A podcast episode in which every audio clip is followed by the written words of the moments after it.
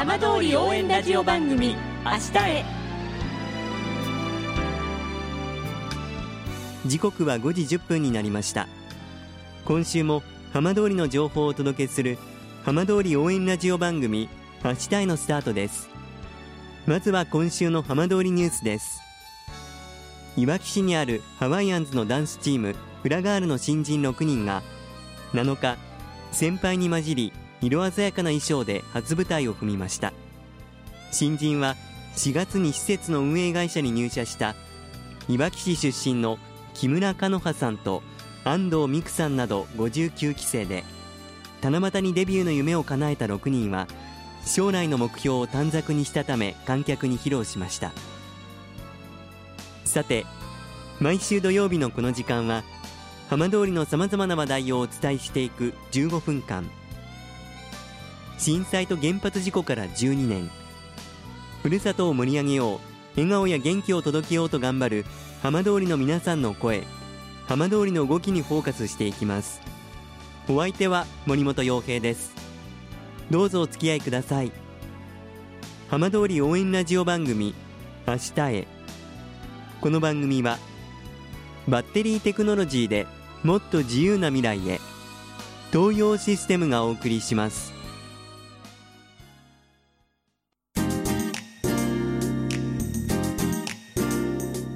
代わっては浜通りの話題やこれから行われるイベントなどを紹介する浜通りピックアップです。七葉町では町特産のさつまいもを使った干し芋が人気を集めています。今週はこの干し芋について七葉町振興公社の鈴木昇さんにお話を伺います。鈴木さんこんにちは。はいこんにちは。よろしくお願いいたします。よろしくお願いいたしますさあそちらでは干し芋が人気ということなんですけれどもはい。売れ行きはいかがでしょうか？おかげさまで森本さん今ですねええ。あの出来たての特産品開発センター。はい。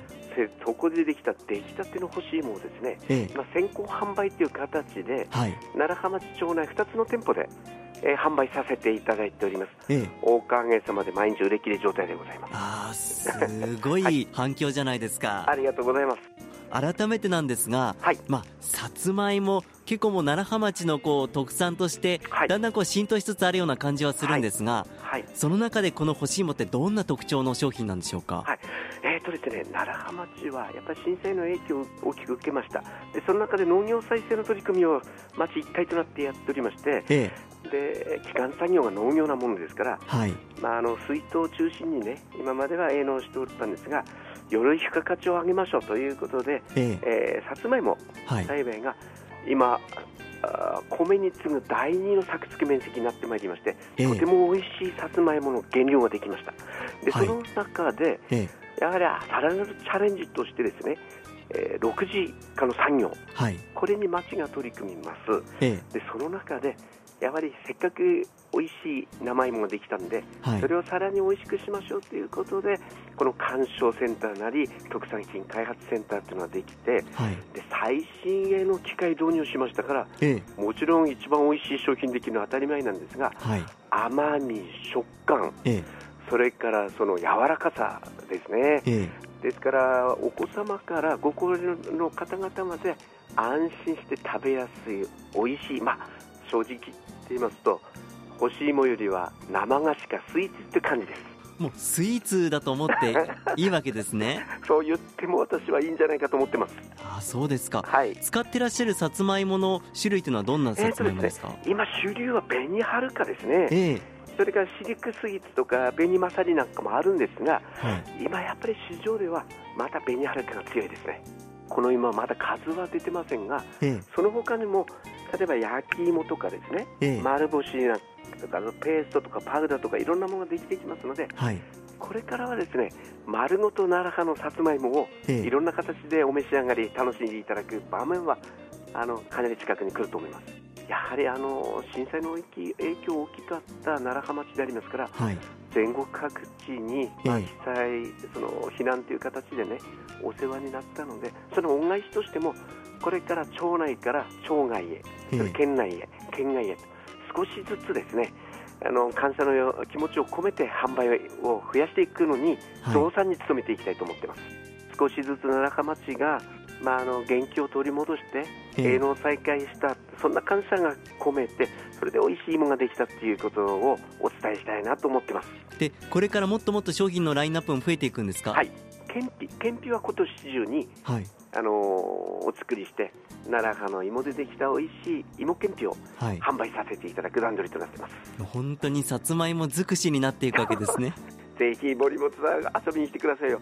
今ワクワクするようなええ奈良浜町の新しいね取り組みとして日々毎日頑張ってますんで、ぜひ、はいあの見に来てください。はいちなみにあの欲しいという方は早めにあの毎日お店の方に行った方がいいわけですか？そうですね。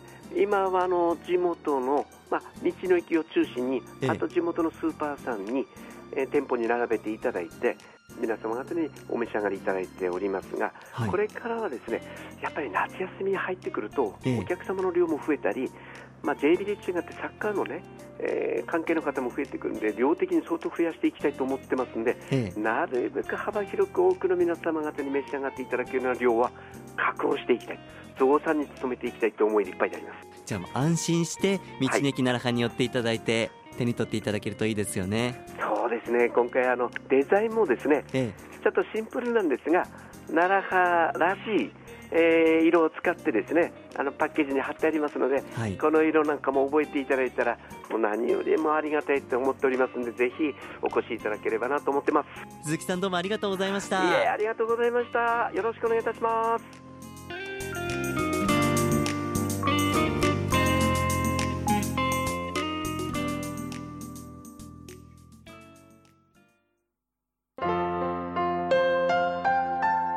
浜通り応援ラジオ番組「明日へ」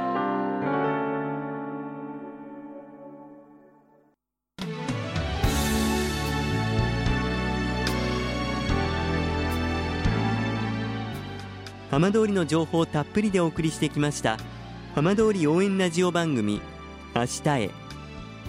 放送した内容は一部を除きポッドキャストでもお聞きいただけます。ラジオ福島のホームページからぜひチェックしてみてくださいこの番組はバッテリーテクノロジーでもっと自由な未来へ東洋システムがお送りしました。